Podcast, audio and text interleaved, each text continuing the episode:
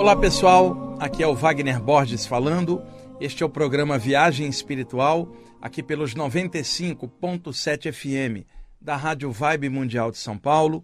Nosso programa de todos os domingos, de 11h30 até as 12h30, onde nós falamos dos temas espirituais de forma bem universalista, notadamente sobre as experiências fora do corpo, a aura, os chakras, as questões da imortalidade da consciência e estamos fazendo uma série de programas sobre obsessão e desobsessão e os mecanismos dos ataques extrafísicos.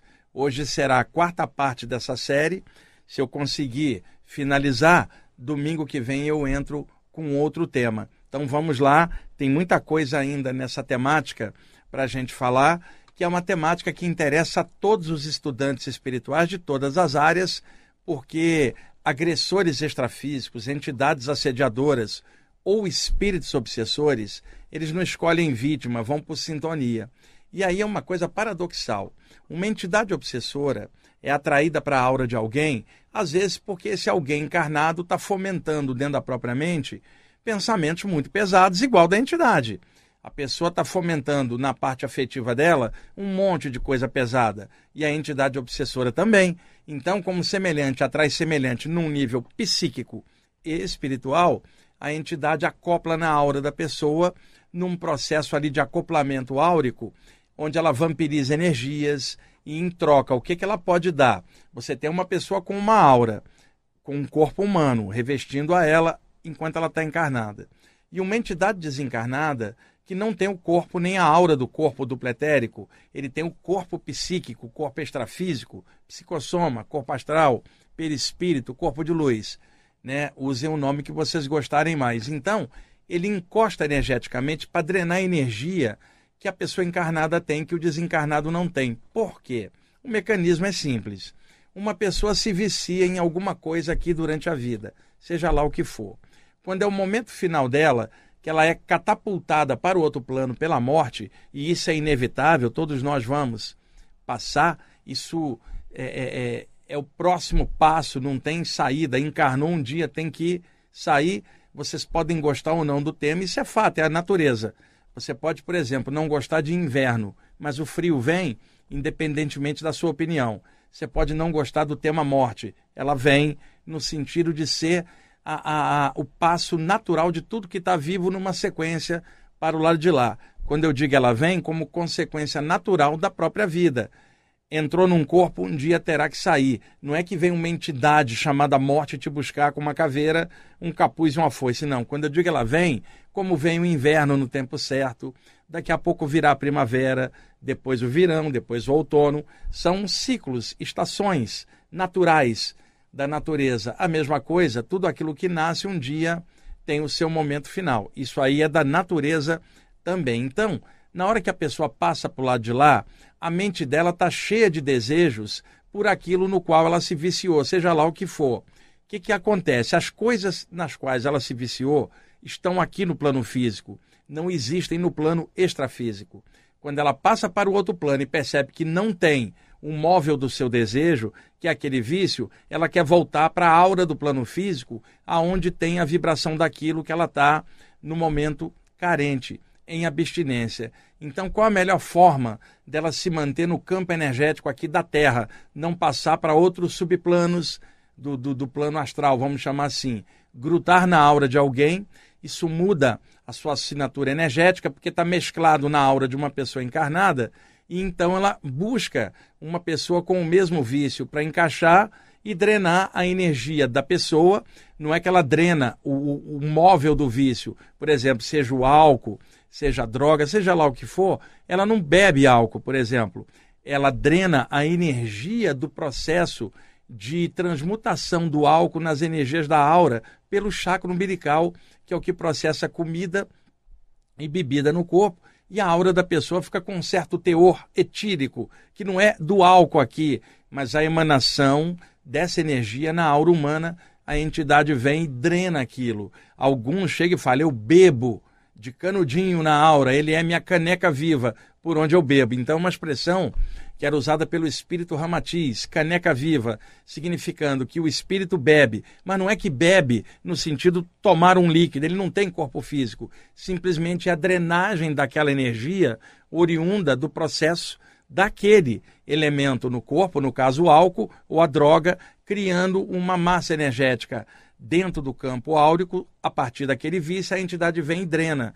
Como a entidade drena parte daquilo, a abstinência da pessoa encarnada aumenta, ela tem que usar de novo porque tem um sócio ou sócios extrafísicos agarrados na aura. Isso é o processo clássico é, de vampirismo. Então, por que, que essas entidades agarram na aura de alguém? Para poder drenar a energia do que não tem do lado de lá e também ao drenar, o corpo astral deles fica mais denso e, portanto, gravitando no dupletérico, na aura do plano físico, onde eles não querem sair. Uma parte das obsessões se refere a vampirismo psíquico. Outras obsessões são causadas por problemas de vidas passadas. Como diria um amigo meu aqui, treta extrafísica com aquele mano lá da quebrada da Idade Média. E às vezes a pessoa está encarnada, a outra está desencarnada e a odeia e promove invisivelmente ataques extrafísicos. Existem muitos motivos para um ataque extrafísico. Agora, a causa principal da atração desses ataques é a mente da pessoa. Semelhante atrai semelhante.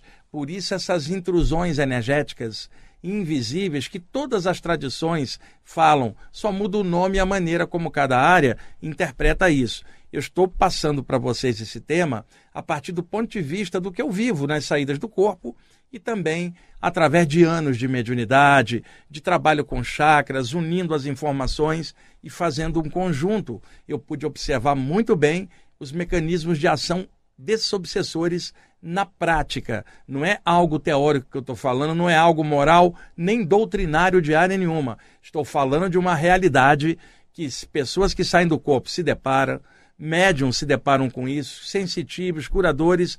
É uma realidade extrafísica que aqui na matéria muita gente não acredita, mas nas saídas do corpo só aparece, na mediunidade, seja em que área foi, só aparece, através da clarividência, isto é uma realidade. Por isso a importância de estar abordando tal tema em aberto, numa rádio, como eu faço ao longo dos anos aqui no programa, eu abordo muito isso em palestras, em cursos, sempre falei isso essas décadas todas de trabalho, eu me mantenho coerente com o que eu estou falando há muitos anos e cada vez mais eu venho observando esses tipos de assédios que acontecem.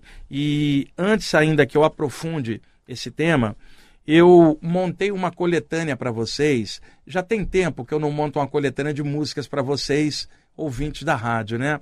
Então tem um guitarrista inglês, bretão, chamado Dan Arbraz, que eu sou fã, tenho todos os CDs dele. Eu fiz uma coletânea dele, guitarra bem soft. E ele também gosta muito da, da música celta ele convida algumas vocalistas para cantar algumas peças celtas. Então, solos de guitarra muito bonitos na parte instrumental e na parte cantada, aquele estilo feminino celta que muitos de vocês gostam. E aí, quando o programa entrar dias depois lá no meu canal do YouTube, todos os programas ficam lá.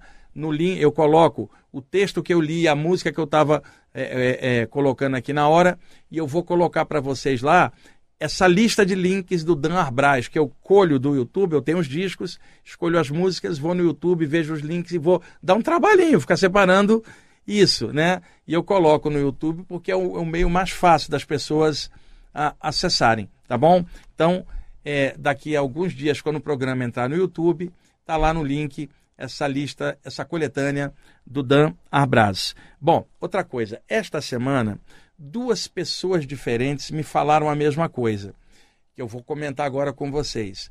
Quantas vezes eu venho falando no programa, já falei, sobre grupos atrasados que dizem que saída do corpo é perigosa. Aqueles mitos antigos. Olha, cuidado, pode entrar uma entidade no seu corpo enquanto você estiver fora. Cuidado, uma entidade do mal vem, parte seu cordão de prata, você não vai voltar. Muita gente já morreu fazendo saída do corpo. Cuidado! E, e eu venho falando é, é, sobre esses mitos há anos. Eu nunca vi nada disso, trabalho há décadas com isso. A literatura de saídas do corpo hoje é enorme, com autores internacionais de áreas diferentes, que também não falam, não veem nada disso. Então, o que se tem? Falta de informação e a pessoa, às vezes, presa dentro de uma doutrina só, ela não consegue conceber o que se passa em outros estudos. E nem, às vezes, a doutrina da pessoa, ela própria está estudando. Então, duas pessoas diferentes me, me procuraram para comentar.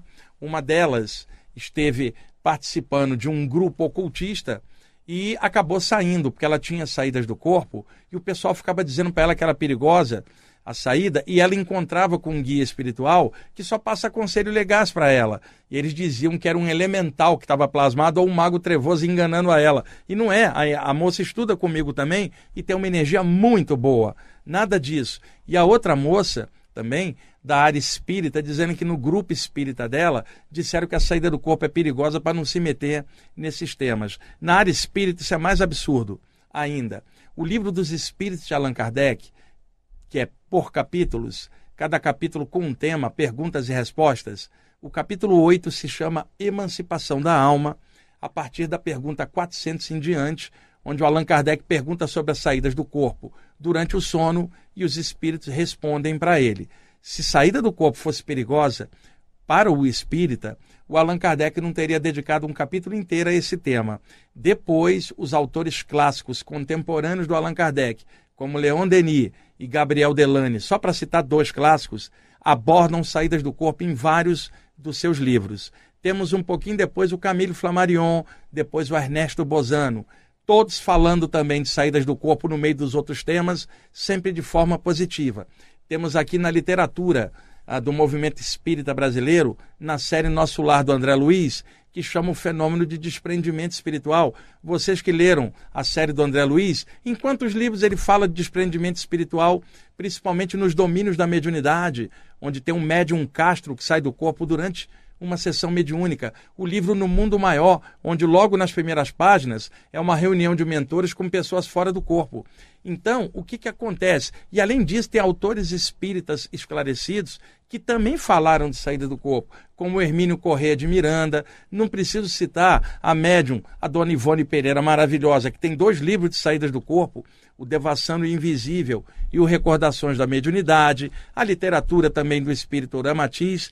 Não preciso falar que o Espiritismo está cheio de coisas sobre saídas do corpo. Mas acontece que as pessoas estudam um pouco da própria doutrina ou escutam um dirigente conservador ultrapassado dizer que aquilo é perigoso e acredita sem estudar. A literatura espírita tem muita coisa de saída do corpo e a literatura esotérica também tem muita. O que existe de pessoas falarem de perigo é pura falta de informação, uma simples, uma rápida olhada na literatura específica de saídas do corpo já tira essa dúvida. Só que esse tipo de literatura, às vezes, a pessoa presa numa área só, ela sequer conhece. Então, gente, é, dissolva o medo com estudo, estuda, observa, leia autores diferentes para formar uma visão de conjunto, claramente vocês vão perceber que as saídas do corpo são fenômenos naturais do espírito encarnado, podendo se desprender temporariamente para fora da matéria, visitar sua pátria original, o mundo espiritual, e voltar. Isso é do jogo, é natural, nem é mediúnico, é anímico, mas pode se tornar com influência mediúnica quando mentores interagem na saída. Mas mesmo que não houvesse mentores, ainda existe cada um de nós que também somos espíritos e só por estarmos encarnados, não perdemos o potencial. É que muita gente fica encarnada na matéria, se amortece, energia, consciência e acha que não tem potencial. Todos nós temos vastos potenciais, telepáticos, clarividentes, os chakras, as saídas, tudo isso é anímico. E existe o bloco de fenômenos mediúnicos que a pessoa pode desenvolver ou não, mas o anímico é dela, é só estudar que ela vai ver saídas do corpo anímicas na literatura de saídas do corpo, onde a maioria não é médium, são pessoas que foram atropeladas pelo fenômeno da saída do corpo, que não frequentavam lugar nenhum, começaram a ter saída e desenvolveram suas próprias pesquisas, e muitos sequer seguem qualquer doutrina espiritual. É um fenômeno humano que independe de raça, credo ou cultura. Outra coisa é que eu recebia várias ameaças quando eu saía do corpo e era bem jovem. Então apareciam umas entidades assediadoras e falavam assim: sabia que nós podemos te matar. Aí eu começava a rir fora do corpo. Por quê? Eu sei que quem nasce, cresce morre é o corpo, o espírito entra e sai, ele não morre. Então eu falava assim: olha, a única coisa que morre é o corpo. E o corpo está lá embaixo. Você quer, vai lá e mata. Como que ele ia fazer isso? Isso é um espírito desencarnado. Eles falam isso para sugestionar as pessoas e dominá-las pelo medo. Também assim, vou romper seu cordão de prata. Eu ria, eu falava, isso não é uma corda miserável.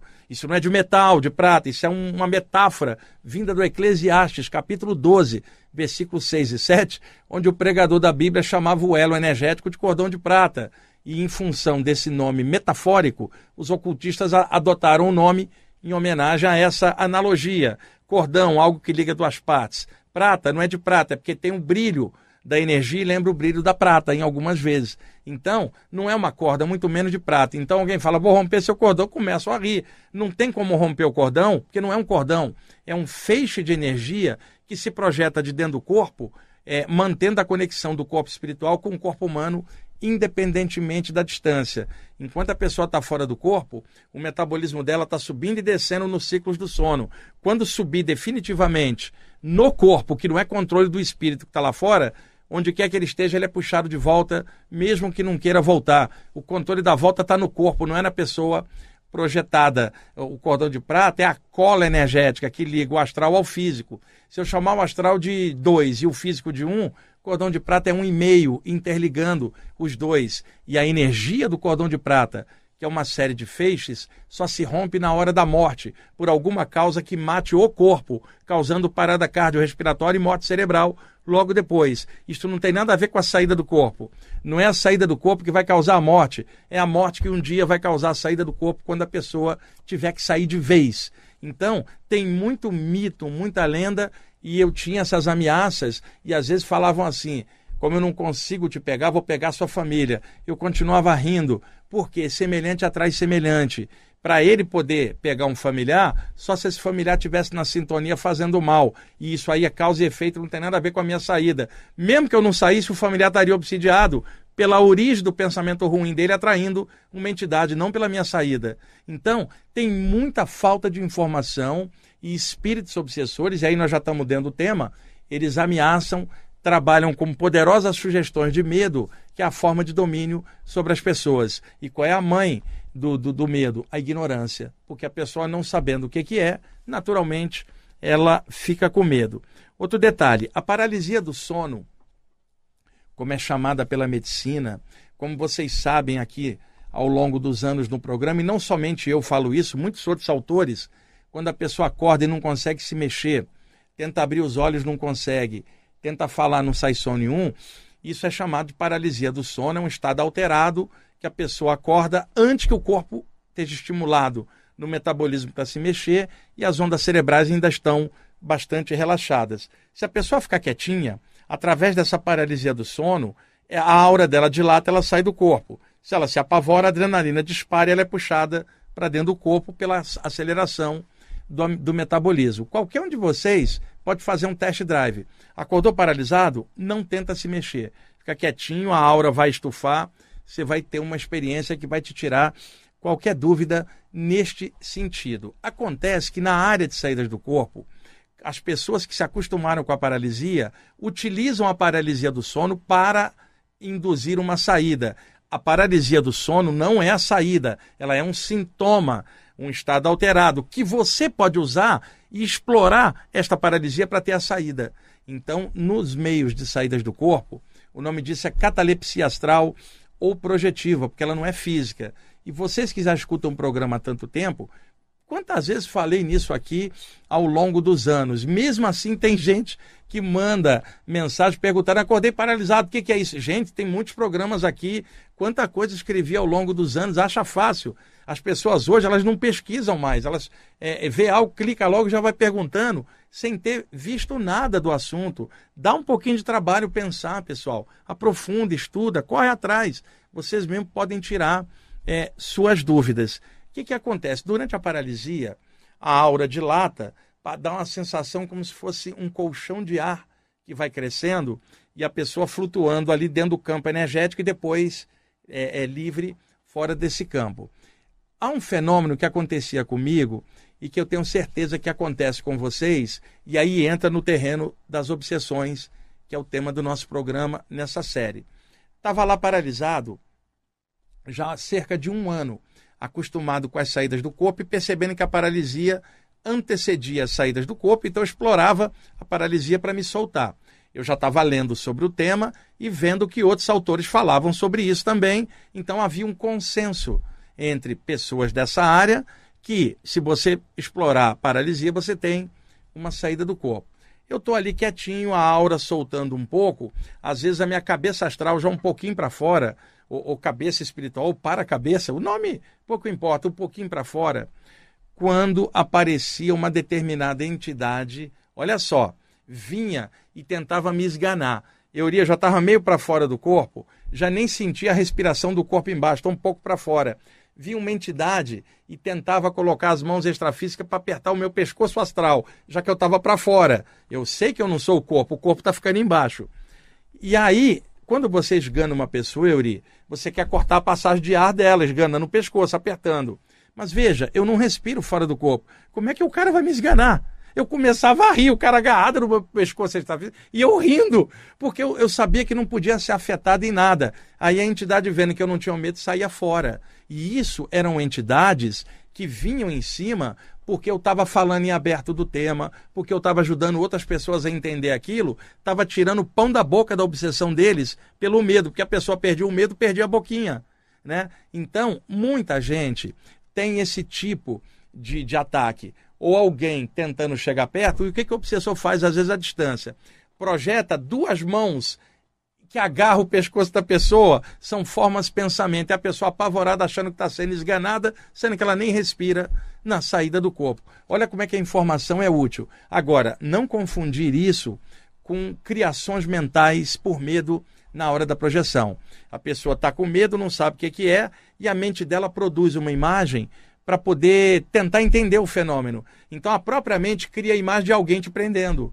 Você sai do corpo, tinha ninguém, era uma forma mental criada pela sua mente. 90% das vezes que tem possivelmente algo ali tentando te pressionar é uma criação mental. Agora existem os casos reais e mesmo assim não pode te afetar se você tiver consciência e tranquilidade. Agora, alguém pesado, num processo já de obsessão crônica de anos, em que a entidade está o tempo inteiro junto, ela pode ter acesso a ele, mas não é porque ela sai, é porque a mente está pensando um monte de tranqueira e as emoções estão muito pesadas. E nem precisa a pessoa sair, já é assediada dentro do campo áurico dela, na vigília, de forma invisível.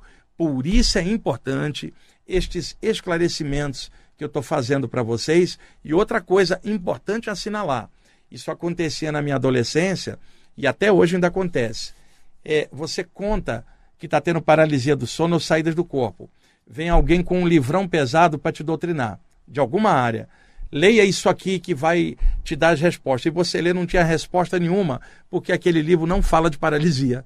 Simplesmente o fanatismo leva alguém, mesmo com boa intenção, a empurrar o livro da sua doutrina em todo mundo, achando que aquilo é panaceia universal. Eu, eu tinha paralisia, alguém chegava e falava, por que você não leu o Evangelho? Falei, porque o Evangelho não tem paralisia nenhuma, eu já li o Evangelho. E não me trouxe a resposta das saídas do corpo. Né?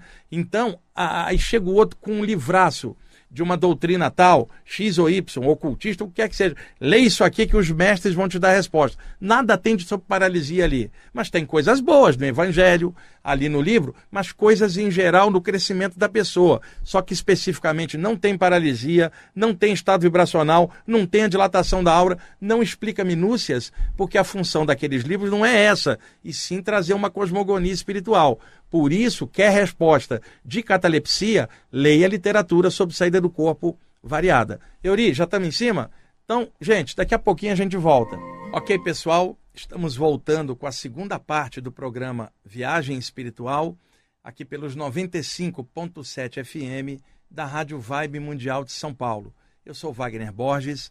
Nós estamos hoje na quarta parte de uma série de programas sobre obsessão e desobsessão e os mecanismos dos ataques extrafísicos.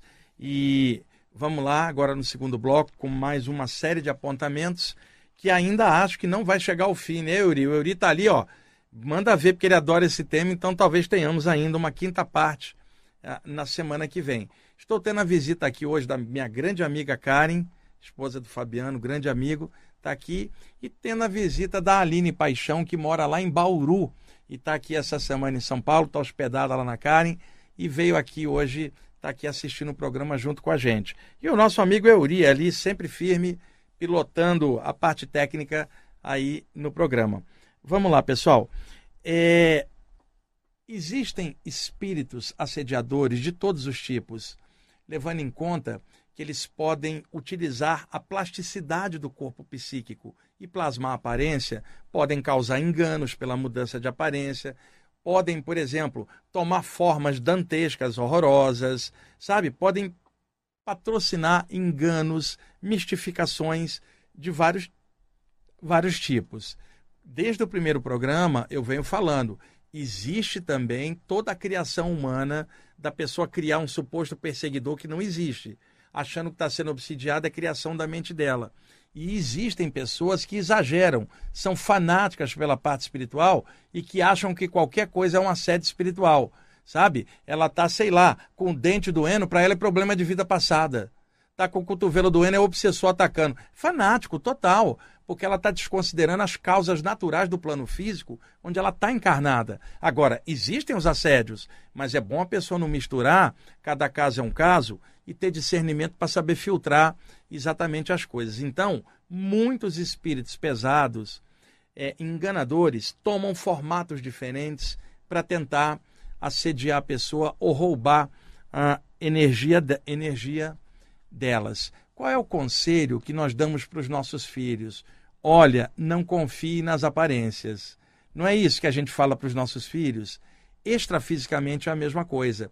Não confie nas aparências. Agora, uma entidade pode plasmar uma forma diferente do que ela é, mas ela não pode mudar o que ela pensa, o que ela sente, que é ruim. E a energia em torno reflete a intenção da entidade. Então você está na frente de alguém que supostamente é um guia ou um parente extrafísico, mas você não está sentindo legal, tem algo errado. Você não está sentindo confiança, tem algo errado. O que, que você faz? Estende as mãos extrafísicas e dá um passe. É, irradia energia com confiança, com um pensamento bem legal. Se for uma entidade obsessora, ele não fica, não aguenta energia, ou você vê claramente que está na frente de um mistificador. Aí alguém pergunta: e se for realmente a pessoa real? Ela não vai se incomodar de você dar um passe de alerta só para certificar. É melhor vocês procederem assim para evitar ah, enganos. Quantas vezes tinha uma entidade, eu dava um passe, ele me devolvia na energia na hora e falava: sou eu mesmo. Porque você está vendo que é uma entidade equilibrada, serena, energia não deixa dúvida. Você chega perto da entidade, você sente segurança, você sente que está na frente alguém do bem. Não é um anjo, não é um santo, não é uma divindade, é uma pessoa saudável, extrafisicamente, que está bem com ela mesma. A irradiação dela é serena, tranquila. Enquanto que uma entidade obsessora pode tomar um formato é, é, é, parecendo bonitinho por fora, mas você sente algo estranho. Sabe aquela coisa, gente? A embalagem é bonita, mas o conteúdo está estragado? Então não vá pela embalagem, não vá pela aparência. Aconselho que é útil aqui no plano físico, mantenha a mesma média no plano extrafísico. E aí tem algo que eu comentei uma vez há muitos anos aqui no programa, que é o stalker. Como é que eu vou explicar isso para vocês? O stalker extrafísico. Stalker em inglês é perseguidor. Vamos dar um exemplo. De vez em quando, a gente sabe por notícias aí internacionais, principalmente nos Estados Unidos da América do Norte, Tipo assim, é, determinada pessoa, artista, tem uma pessoa que é tão fã que se veste igual a ela, pinta o cabelo igual a pessoa, tenta emular a aparência da pessoa de tanto que ela gosta dela. Até aí tudo bem, é um fã. Mas se esse fã começa a perseguir, se meter na vida da pessoa, ele se torna um stalker, um perseguidor. Agora, deixa eu me dar um outro exemplo. Ah, duas amigas são muito parecidas e uma delas é extremamente invejosa da outra, da riqueza da outra, e comete um assassinato e esconde o cadáver e toma a aparência da pessoa porque ela é parecida. Passa a botar uma peruca igual, mesmas roupas, mesmos óculos, e ninguém sabe que a outra pessoa foi assassinada porque essa cópia está no lugar. É um stalker que tomou, personifica agora a pessoa, usa a riqueza dela e ninguém sabe que a verdadeira pessoa foi assassinada. Tem muitos casos assim, até vários aparecem em séries e em filmes. Tá. Isto que é chamado stalker ou perseguidor, que persegue depois mata a pessoa e toma o lugar dela, existe no plano extrafísico por outra via. Eu estou fazendo uma analogia para vocês compreenderem. Uma entidade assediadora ela quer acessar cada vez mais a sua vítima. É interessante para essa entidade conhecer a mente da pessoa, os pontos fracos, o que, é que ela pensa mais, conhecer as picuinhas emocionais da pessoa, que são pontos de acesso onde a mente dela pode tocar a mente do outro. Tecnicamente falando, quando uma mente extrafísica se sobrepõe sobre a mente do encarnado, é a obsessão clássica de um padrão mental amarrotando o outro e tomando a, o comando, até por automatismo, é, às vezes. Nesse caso, tem entidades que estão há tanto tempo na aura de alguém que ele dá o pensamento e o encarnado faz o ato automático na hora, como se fosse ele mesmo, sem perceber que o pensamento entrou de fora, porque parece um pensamento ah, da própria pessoa. Por isso que a gente tem que usar discernimento para filtrar as coisas, até o que a gente pensa. Quanto mais o que a gente lê, o que a gente vê, o que a gente escuta, filtra tudo com bom senso, só aceita o que passar pelo, pela base da razão, do bom senso. Não aceite coisa que esteja fora da lógica natural, que você claramente percebe que tem algum equívoco ali. Não aceita. Usa discernimento profundo para poder perceber e outra, sente a energia, que não deixa dúvida. Tem gente que fala assim, mas eu acho que aquilo ali está certo, mas você sentiu a energia? Às vezes não, está fascinada por aquilo, porque fala ideias, às vezes, distorcidas, semelhantes ao que a pessoa tem. Por isso que se agarra em fanáticos, outros fanáticos, formando uma fileira enorme de fanáticos, todos fascinados pela mesma enganação, a mesma autoilusão ou alguma ideia estapafúrdia que leva a pessoa a cometer suicídio. Quantos exemplos históricos a gente tem de grupos que suicidaram em conjunto? Que, que, que coisa horrorosa, gente, né? É, é, fascinação em grupo, obsessão em grupo. A gente tem muito fanatismo levando hordas de pessoas a cometer atos que normalmente ela não cometeria, sabe? Ela vai por, por efeito manada, ela não pensa mais, é o conjunto, o automatismo é obsessão coletiva. E tem entidades obsessoras que patrocinam essas obsessões coletivas. Já não faz obsessão individual, e sim coletiva. Agora, voltando ao Stalker, que é, é o ponto onde nós estávamos aqui comentando. Para a entidade conhecer melhor a mente da sua vítima e poder se superpor melhor, dominar melhor, o que, que a entidade faz? Usando a capacidade de plasmagem do corpo astral, que é dotado de alta plasticidade, Primeiro ponto, o obsessor toma a forma da vítima. Igualzinho, ele plasma. Por quê? Parecendo com ela, estou mais próximo dela. Olha o mecanismo psicológico, mecanismo psíquico. E esta pessoa começa a fazer os trejeitos da pessoa com a mão para gesticular, com a boca para tentar falar, imitando completamente a sua vítima. Qual é o mecanismo? Eu sou ela, portanto, eu estou dentro dela porque eu sou ela. Um mecanismo de simbiose mental, usando a própria mente em cima da mente do outro. Então, esse é o tipo de obsessão por stalker, onde o agressor toma a forma da pessoa. Agora, olha a confusão, pessoal. Imaginemos, por exemplo, a Karen, minha amiga que está aqui. A, tem a Aline aqui de Bauru. Supõe que a Aline tinha uma entidade obsessora que stalkeou, vamos chamar assim, está com a aparência da Aline como a Aline está hospedada na casa da Karen, a Aline viajou para Bauru e essa entidade um dia aparece na casa da Karen com a forma da Aline. Ela veio ver quem é a amiga da sua vítima, por exemplo. De repente a Karen, por clarividência, vê e era de madrugada, ela fala: Acho que a Aline estava fora do corpo aqui. Não era a Aline, pessoal. Isso explica muita coisa. Quando você E outra, naquele momento que a tal entidade parecendo a Aline apareceu, a Aline estava acordada. E aí a Karen liga e fala: Você está acordada? Como é que você está aqui? Aí a Aline vai entrar em outro acho que eu desdobrei. Desdobrou nada. Era uma entidade plasmada, duplicada a aparência, enganando as duas. É um exemplo. Outra entidade pode tomar a forma de um parente desencarnado para explorar a saudade das pessoas, a vulnerabilidade das pessoas. E aí você vai tentar dar um abraço da entidade, ela te rouba energia. Então, mecanismo profilático por discernimento para filtrar qual é o conteúdo que aquele ser está te passando. Segundo ponto, filtragem energética para saber se aquilo é do bem e da luz. E terceiro, na dúvida, enche de luz, dá um passe, irradia. Aí vai acabar qualquer enganação. Mas aí é aquela questão, como é que uma pessoa vai dar passe lá fora se ela não sabe dar nem aqui?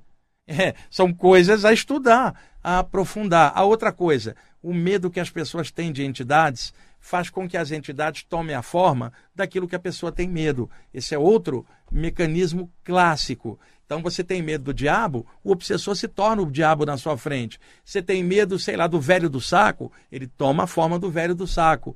Você tem medo do Fred Krueger, do filme A Hora do Pesadelo, a entidade vai tomar a forma do, do teu medo. Se você estiver no Oriente, um obsessor de lá vai tomar a forma do medo que você tiver da cultura local. Sempre tem alguns mitos e alguns medos, às vezes inoculados na infância, e que rompe é, é, mecanicamente na mente, espontaneamente, na hora do medo. Tudo isso atrapalha o nível de saídas do corpo da pessoa e o desenvolvimento espiritual. Quando a pessoa está bem calçada com estudo, com segurança no que está fazendo, nada disso atemoriza. Você conhece o mecanismo, você sabe. E outra, na dúvida, você enche luz. Outro detalhe que causa muito problema. Imagine que a Aline está fora do corpo. Tem uma entidade que chega e começa a provocar ela. Começa a xingá-la, xinga a mãe, xinga o tio, xinga os filhos quer desestabilizá-la emocionalmente de alguma forma. Vai pegar em algum ponto para irritá-la. Aliás, esse mecanismo, né, Karen, também é feito aqui quando alguém vem e te provoca com algo aqui para briga. Te provoca num ponto que vai te irritar. Fora do corpo, isso é mais ainda, porque está num plano dotado de alta plasticidade. Aí a Aline se aborrece, quando ela se aborrece, ela fica na sintonia do obsessor, que é a sintonia mais baixa. Ele vai drenar ela. Não é porque ela está fora, porque se ela estivesse dentro do corpo, seria drenada do mesmo jeito o lance todo é por que ela desequilibrou com o que a entidade estava projetando. Conclusão. Lembra, Euri, quando a, da nossa, nossa época, lá para trás, anos atrás, que o Euri está ficando velho, já está com 33, né, Euri? e eu que estou com 60, Euri. Então, o que que dizia assim? Olha, entra no ouvido, entra no ouvido sai no outro. Não tinha essa expressão popular? Com obsessores, entra na mente e sai da mente no mesmo instante. Não considere. Eles são provocadores, vão tentar desestabilizar e irritar a pessoa. Aliás, se não fizer isso, não é um obsessor. Tem, às vezes, Euri, chega alguém e fala assim: apareceu uma entidade densa e me ameaçou. Wagner, por que, que ela fez isso? Aí eu falo assim: porque ele é obsessor, você queria que ele trouxesse flores. Não tem a menor lógica. Ele vai trazer o que ele tem dentro, é desequilíbrio. Você não pode cair no desequilíbrio igual por medo ou tentar uma reação igual. Imagina partir para dentro do espírito para tentar socar ele. Você vai dar um soco astral no olho astral e vai ficar roxo. Tá de sacanagem, estuda um pouco. Aprofunda um pouco para evitar esse tipo de equívoco. A defesa sua não é tentar soquear uma entidade, é irradiar energia, elevar o pensamento. É, é o clássico, não adianta tentar partir para agressão igual à entidade, que aí você vai estar no nível dele e aí vai haver um acoplamento áureo que você vai ser é, drenado. Pode-se usar muitas coisas, um mantra, uma prece, no sentido clássico, de uma prece bem feita, não estou falando de repetição mental. E não cometam o seguinte erro. Você tá, a Aline está ali de frente com a tal entidade, e a Aline, assim, por arrogância, fala assim: Eu sou da luz, eu sou estudante espiritual e essa entidade não vai pegar porque a vibração dela é baixa e eu estou acima disso. Isso é a arrogância da Aline. Nenhum ser humano está acima de outro, mesmo o outro estando desequilibrado, porque nós somos muito próximos. Tem hora que nós parecemos verdadeiros obsessores encarnados, uns dos outros aqui, cheio de porcaria na mente, na vigília. Como que uma entidade desencarnada com porcaria na mente é tão diferente assim? Aí entra a arrogância. Eu sou da luz, eu sou do bem, sou superior a ele. Não é. Se fizer isso, que é entrar no ramo da arrogância, todo obsessor é arrogante. Por quê? O obsessor não respeita a mente do outro, tanto que ele quer invadir. Segundo, não respeita um poder superior, Deus, porque ele faz aquilo a revelia e não respeita o alto, que não permite aquilo. Todo obsessor é arrogante, acha que pode fazer o que quiser. Do momento que a Aline está arrogante, achando que é superior, já deu o link de entrada. Então, eu já contei aqui para vocês, chegou um amigo uma vez e falou assim, Wagner, tem uma entidade que me persegue há anos. E, cara, eu sei que é de outra vida, mas já era para ter destrinchado esse processo. E eu falei, por quê? Porque eu faço bem, eu faço campanha do quilo ajudando comunidades carentes, eu oro, não falta nenhuma reunião, eu estudo pra caramba, eu elevo meus pensamentos, eu abraço a humanidade. Wagner, como que tem um obsessor? Eu falei assim, só sobrou uma coisa então. Se você é tão bom assim, a sua arrogância de achar que você é bom porque como obsessor arrogante é por aí que ele te pega. Veja bem, você está fazendo esse bem todo por algo natural porque você deseja o céu, ou o plano espiritual como recompensa. E eu falei para ele uma coisa que o chocou.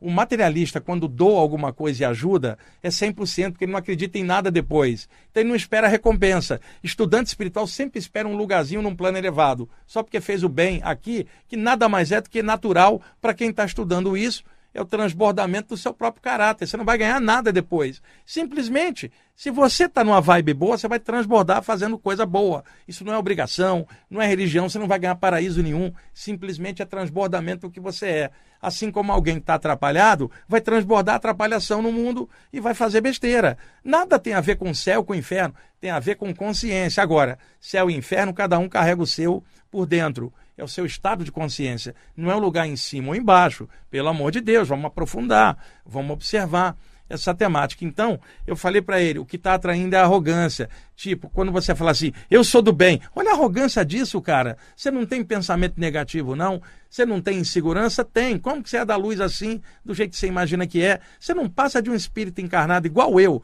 e todo mundo, ralando todo dia para melhorar. Baixa a bola, cara. Você não é tão do bem da luz quanto você pensa. Você tem qualidade e defeito igual eu, está tentando melhorar a qualidade, diminuir o defeito. E olha a luta que é todo dia. Para de falar que você é do bem, que você é espiritualizado, que você é iluminado. Conversa fiada. Você é um espírito encarnado, cheio de coisa para aprender, igual eu, igual a todas as pessoas que estão aqui. Então, a arrogância também traz é, obsessão.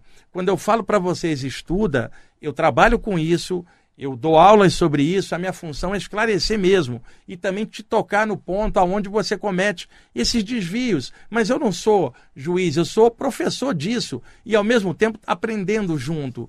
Agora você fala assim, porque você dá aula disso é iluminado? Conversa fiada. E outra, você dá aula disso, é impossível ter um assédio? Que nada, tem dia que está difícil para caramba para mim, dentro de mim mesmo, como para você, e é uma luta para melhorar. Então, nós todos estamos nesse bolo de crescimento no planeta Terra. Euri, 10 minutos?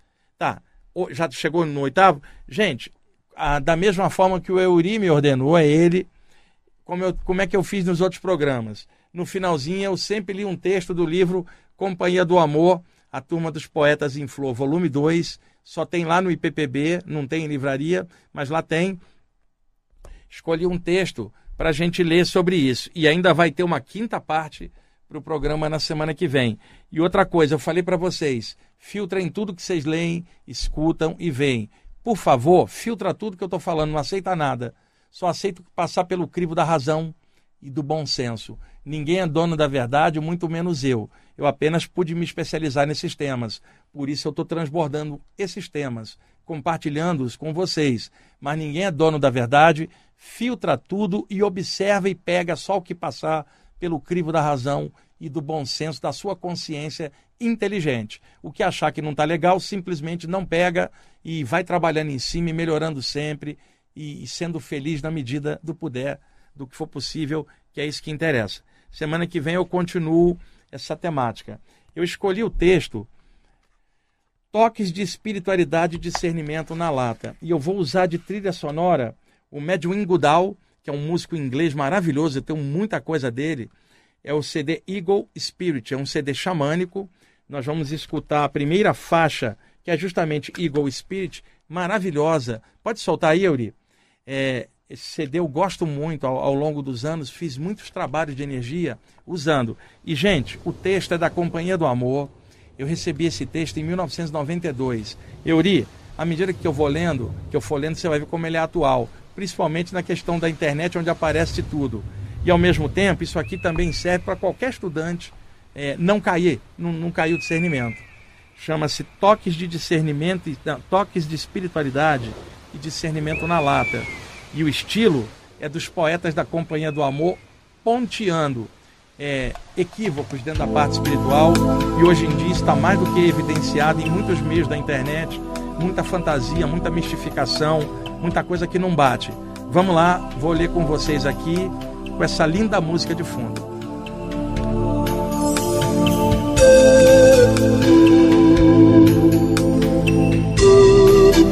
Alguns espiritualistas são brilhantes no estudo das teorias espirituais, mas são ridículos na prática das atitudes simples da vida humana. Alguns se dizem uma verdadeira usina de força anímica, mas não conseguem encontrar forças para vencer um simples defeito. Alguns afirmam que a fé remove montanhas, mas não são capazes de remover os montes de sujeira do próprio ego. Muitos têm certeza de que são imortais, mas tremem de medo de pensar na morte. Muitos adoram consolar os outros no cemitério, dizendo que a pessoa apenas desencarnou está viva no plano astral. Não chore mais, porque não há motivo, a separação é transitória. Mas quando morre um ente querido, eles são os primeiros a chorar. Vários dizem: Não me interessa o plano astral, o meu negócio é o plano mental. Porém, seus pés estão presos nas cinzas da terra e seus corações são duros como pedras.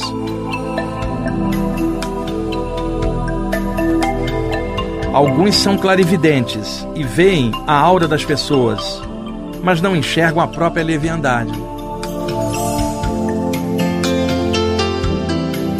Muitos falam em perdão e amor, mas raros perdoam incondicionalmente. Muitos se dizem escolhidos espirituais, mas pela própria postura demonstram que foram escolhidos sim, mas somente pela própria vaidade. Muitos estufam o peito e dizem: sou iniciado em um grau avançado de uma escola espiritual. Sim, é verdade. São iniciados no mais alto grau da escola da arrogância. Alguns se dizem naturalistas e são incapazes de comer alimentos pesados, mas continuam comendo irritação a todo instante. Muitos rezam bastante, mas poucos amam realmente.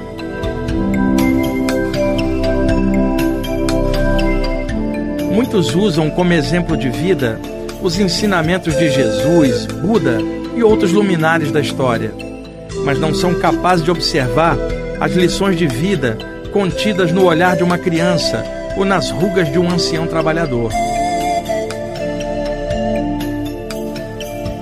Muitos se intitulam de magos modernos da nova era. Entretanto, parecem mais um bando de fundamentalistas místicos que se exasperam perante a primeira provocação de um cético materialista.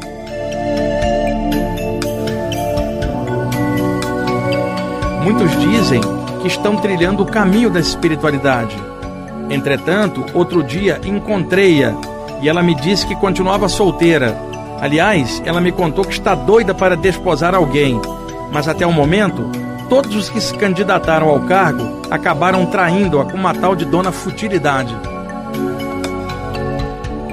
Resumindo, todos esses paradoxos sobre a espiritualidade, podemos dizer que muitos espiritualistas se dizem bons seres humanos, mas parecem mesmo é com é que estão pendurados nos galhos da ilusão. Esse é o espírito Vidigal, mentor da Companhia do Amor, que me passou esse texto na década de 90. É, filtrem agora tudo que passei aqui, vê se é verdade e é atual enquanto agora a gente termina o programa com o finalzinho da música. E muito obrigado por estarem assistindo o programa Paz e Luz.